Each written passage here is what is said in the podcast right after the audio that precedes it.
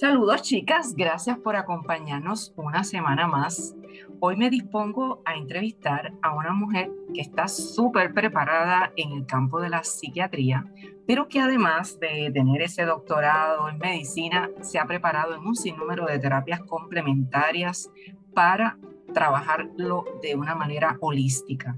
Ella es la doctora Anisa Hernández y para mí es un honor tenerla aquí porque Anisa aparece en mi libro como una de las referentes a quien yo consulté durante toda la investigación que yo hice para escribir este libro. Así que bienvenida, Anisa, es un gusto tenerte aquí. ¿Cómo estás? Para mí un placer, María, de estar aquí contigo hablando de este tema tan importante que nos atañe a, a las mujeres, ¿verdad? Que estamos en este cambio de vida. Tan fabuloso que es. Así tenemos que verlo.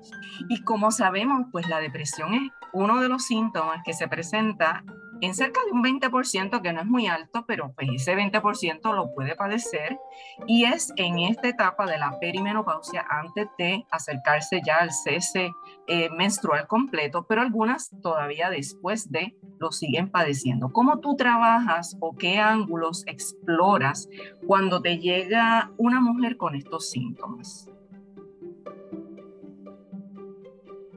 Pues mira, este, básicamente cuando empiezan con estos síntomas que vienen, que la queja principal es o depresión o ansiedad, lo que miro es desde cuándo comenzó, ¿verdad? Porque si son mujeres que comienzan, este, han empezado con estos síntomas desde los últimos vamos a decir así, este, meses, seis meses, y están entre las edades de 40, 50 años.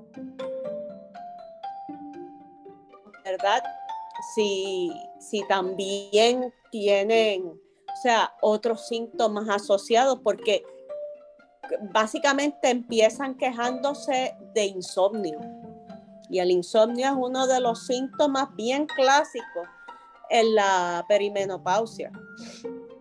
Y entonces, al preguntar eh, por el insomnio, que muchas me dicen que sí, les pregunto acto seguido, ¿has tenido calores, sofocones o sudores nocturnos? ¿Sudas mucho de noche? Y, muchas veces me, dicen que eso les pasa y que este, tienen que, que a veces este, los maridos son los que sufren porque, porque hay que poner el aire a todo Ponen el aire en high y, los maridos están así que, que parecen eh, con 20 frisas y, y, medias y cosas y ellas están padeciendo de calor, pues.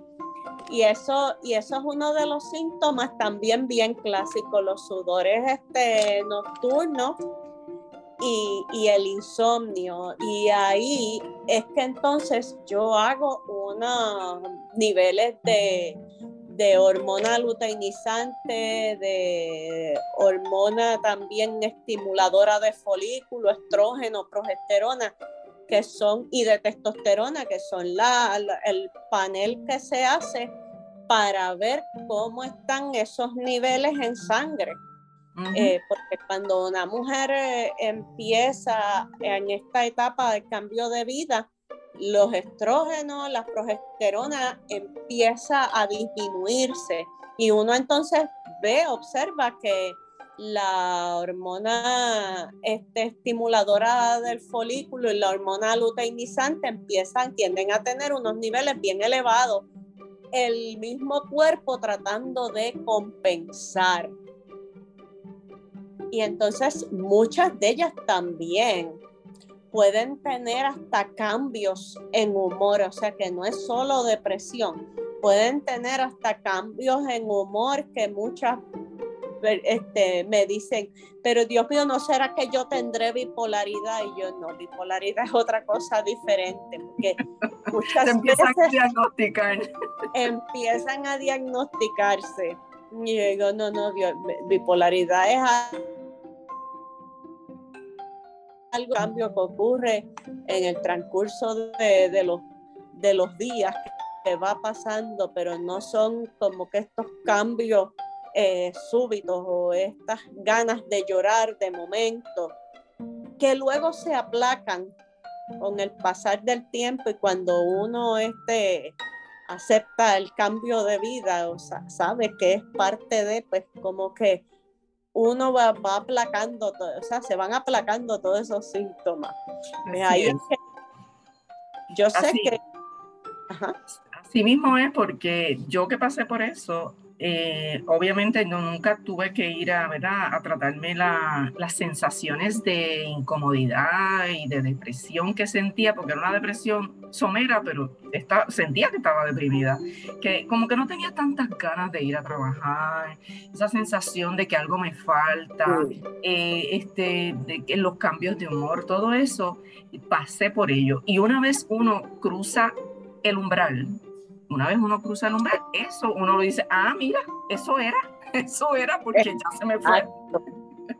Exactamente, exactamente, sí. Y, y yo entiendo que también, o sea, en, culturalmente se ha, trata, se, ha, se ha tratado la menopausia desde una manera, este, vamos a decirle así, respectiva porque no hay duda que, eso es lo que evita que la mujer ah, quiera hablar de eso, porque al ser un mito hacer un estereotipo de que tú no puedes decirlo en voz alta, usted te manda a callar. Entonces, exactamente, no.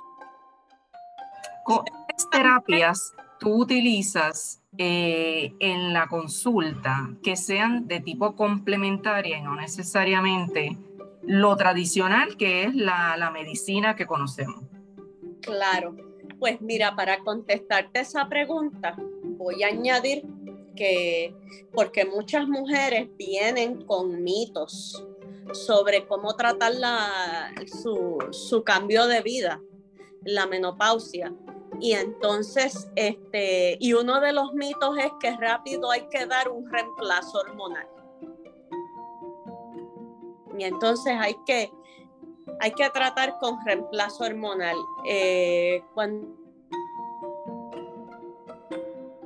y entonces, eh, una de las cosas, claro está, que yo digo es que tiene que consultar con, con su ginecólogo para ver si amerita que, en realidad tenga ese reemplazo hormonal eh, y que sea un tratamiento al ser complementario, pero que sea un tratamiento inclusivo de otras eh, modalidades.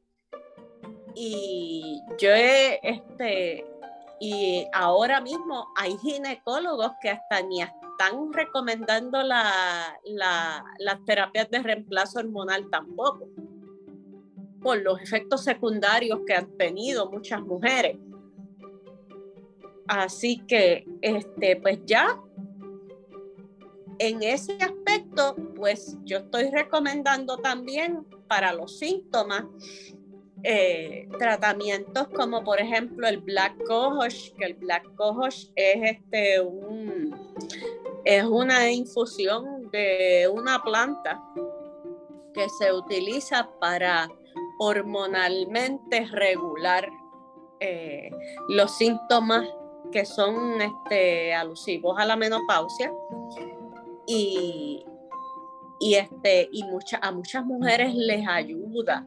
Les ayuda mucho también lo que son las terapias de mindfulness, lo que es los aceites esenciales y hay aceites esenciales que se pueden ingerir, por ejemplo, el, aceite de, de, copaiba para los dolores musculares que dan también, se pueden dar también en síntomas de menopausia eh, y también este, las flores de Bach, lo que es la, las infusiones de flores de, de que son homeopáticos, hay homeopáticos que se utilizan y el Evening Primrose, o sea, hay muchas alternativas que se pueden utilizar, más tener un estilo de vida saludable, yoga. y ver, y pero sobre todo en el aspecto emocional, psicológico, ver esto como un cambio de que a la misma vez te va a llevar a ser más sabia. No hay duda. eso nos abre un mundo de posibilidades porque la mentalidad cambia tanto que lo estábamos discutiendo antes de entrar en el podcast, de que es que es como si nos quitaran una venda de los ojos y miráramos el mundo con un crisol totalmente distinto. Y pues dentro de todas las cosas que nos pueden pasar, nos pasan muchas cosas positivas y esa es una de ellas. Y nos atrevemos más a hablar, a hacer cosas y a trabajar más por nuestro bienestar que antes, porque antes siempre estábamos como que dedicadas a, a, ayudar a otros. Y en este momento uno piensa como que más en uno. Y es como que eh, una de las eh, características de la menopausia que yo de verdad más adoro. Así que estoy encantada con este etapa. Mira, cuéntame, yo sé que tú estás haciendo algo eh, bien interesante que me encanta porque lo he visto en tu Facebook que tiene que ver con las terapias de bosque. Cuéntame qué es eso, cómo lo estás haciendo, dónde lo haces, explícame. De baño son, eh, son caminatas lentas, no son caminatas tipo hiking de hacer un ejercicio extremo, ni tampoco es una caminata interpretativa de que yo voy a hablar sobre los aspectos científicos de, del bosque o de especies y de este, subsuelos, nada de estas cosas. Es una caminata donde tú vas a entrar en conexión a través de tus cinco sentidos y las emociones a los diferentes elementos de la naturaleza. Y son terapias que envuelven lo que es el mindfulness, la, la cromoterapia, envuelven otro tipo de dinámicas en el cual se va llevando a un estado de relajación consciente y de meditación en la naturaleza a, la, a las personas sin llamarle meditación, porque a veces la, la, connotación de meditación la gente cree que es algo religioso, espiritual y nada, nada tiene que ver con eso. Es un estado contemplativo de que muchas veces no nos damos ese permiso porque estamos en una carrera constante de ir a los sitios a toda prisa, pero ¿cuántas veces realmente nos conectamos con o tenemos un tiempo para estar con nosotros mismos mirando a lo lejos, mirando para lejos? Casi nunca. Pues esto viene a través de la teoría de, de la restauración de la atención, viene a restaurar lo que es la atención y lo que es el uno estar alerta y se ha visto con estas caminatas de baño de bosque que las personas han tenido una disminución en los niveles de cortisol, que es la hormona de estrés. Eh, se ha visto una disminución en la presión sanguínea, en el pulso, y se ha visto que ayuda a, por un mecanismo contrarregulatorio, ayuda también a producir serotonina y norepinefrina, que son las hormonas de la felicidad y lo que ayuda principalmente en casos de depresión. Y hay muchos estudios eh, validados eh, científicamente que apoyan estos datos. Definitivamente, eh, yo he leído unos cuantos y he visto eh, varios, eh, vamos a decir, grupos que están haciendo esto en el Yunque. ¿Dónde es que tú lo haces? Pues sí, yo voy al Yunque a través del grupo de Local Guest. voy con, voy, voy y doy caminatas en el Yunque eh, por mi cuenta a través de Forest Bathing Puerto Rico, doy caminatas en diferentes fincas, hago acuerdos colaborativos, por ejemplo, con la finca El Montadero en Isabela, con finca Be Happy, o voy a, una vez fui a Charco Azul en Patillas, eh, voy a diferentes eh, áreas, a Juana Díaz, al Salto Collores. Voy a, a Manatí, al barrio y también al, al manantial de, de, Manatí, que ese lugar es precioso. Este, y hasta nos metemos al final en, la, en el ojo de agua que hay allí y disfruta, pasamos una tarde bien bonita. Sí, ¿no? Este, al bosque Cambalache en Arecibo también he ido. ¿Se quedan, ¿Se quedan overnight o no? No, esta actividad más bien es de dos o tres horas y, este y es como un pasadía. Y luego pues yo muchas veces hay veces que yo he invitado a la gente a comer este y nos vamos a un sitio escogemos para comer en un sitio y hacemos turismo interno pero sí tengo planes también de hacer este, actividades overnight, este, de acampar, este, complementando con otras dinámicas también, porque yo hago ceremonias de cacao y hago otro, otros tipos de, de actividades eh, al aire libre. Excelente. O sea que, que inclusive hasta podríamos hacer una, un evento de mujeres Em, que quieran trabajar, ¿verdad? Todo lo que es eh, las terapias holísticas y quedarnos una noche para hacer este, una fogata y trabajar todos los aspectos que de hecho las fogatas son súper buenas para relajar, eh, ¿verdad? Cuando uno está en estados de ansiedad o, esto, eh, lo que es el estrés sostenido me imagino que todo eso lo puedes incorporar, así que me encanta, me encantan las ideas. ¿Y, por qué tú te has movido a este tipo de terapias complementarias cuando sabemos que hay una renuencia de los doctores en medicina a trabajarlas, o por lo menos en la más, yo te diría que unos 5 o 6 años atrás todavía esto no se veía como una tendencia? Bueno, yo es que he visto que la medicina convencional ¿verdad? Y fue en el área en la cual me, me adiestré. He visto que pues llega hasta un punto, llega hasta un límite.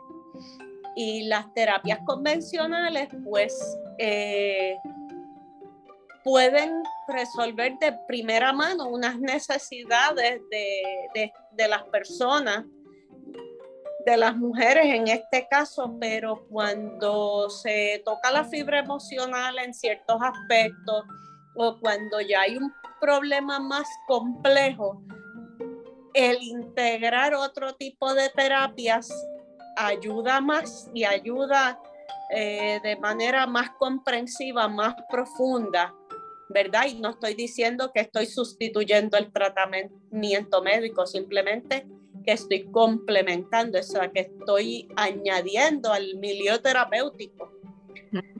Eh, que esto es algo bien, bien importante porque no, no sustituye un tratamiento por otro. Lo complementas. Qué bien. Y sí, eventualmente yo he notado muchas mujeres, personas que entonces se le ha ido disminuyendo el tratamiento médico porque ya están bien y al complementar con estas alternativas van, van yendo hacia otras etapas, hacia otro nivel y ya no necesitan el medicamento, la pastilla es que muchas enfermedades, muchas condiciones que están asociadas con el estado emocional y hasta que no trabajamos los estados emocionales, no podemos eh, estar saludables completamente, no hay duda.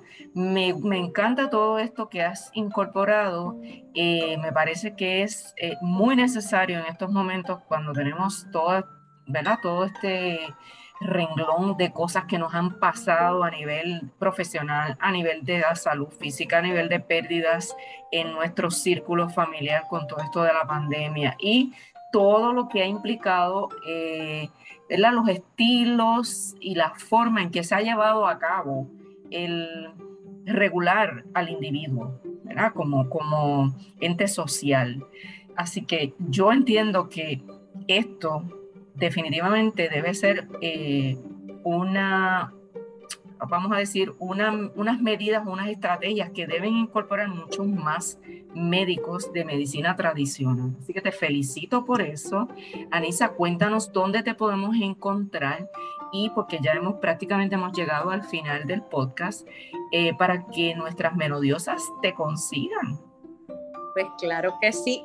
Eh, hago la salvedad que no estoy eh, como en mi faceta como psiquiatra, no estoy este, trabajando casos nuevos por el momento porque pues tengo mucho volumen de pacientes, pero me pueden conseguir para dar talleres, charlas, actividades como por ejemplo terapia de baño de bosque que todos los meses la doy, eh, o, o, para Reiki también, terapia con Reiki, con aromaterapia y pueden llamar al 326 2259 o pueden conseguirme en las redes sociales a través de Forest Bathing en Facebook e Instagram, Forest de bosque y Bathing de baño, PR de Puerto Rico. Eh, y también a través de mi nombre, Anisa V. Hernández, MD me pueden conseguir en Facebook e Instagram, que yo todos los jueves doy un programa que se llama Reflexionando para ti a las 9 y 30 de la noche, donde se hablan también de temas que tienen que ver de la vida diaria, de lo que es eh, cómo ir afrontando este, estas situaciones del, del día a día desde una perspectiva holística y una perspectiva diferente, abriendo la mente y buscando soluciones fuera de la caja. Muy bien, ya vieron en todos los lugares donde la podemos conseguir. Yo voy a poner estos referentes siempre, ¿verdad? Los pongo como parte del texto del podcast para que se les haga más fácil encontrar a Anisa. Anisa, muchísimas gracias por estar aquí con nosotros. Agradecida y bendiciones en abundancia para ti, para tus proyectos. Gracias. Y si este contenido les ha gustado y sabes que a alguien le puede ayudar, le puede interesar, compártelo, porque ser solidaria siempre nos ha distinguido. Te habló la doctora María Calixta, epidemióloga, neurocoach y autora del libro de las melodiosas. Nos vemos la próxima semana en otro interesante tema. Chao.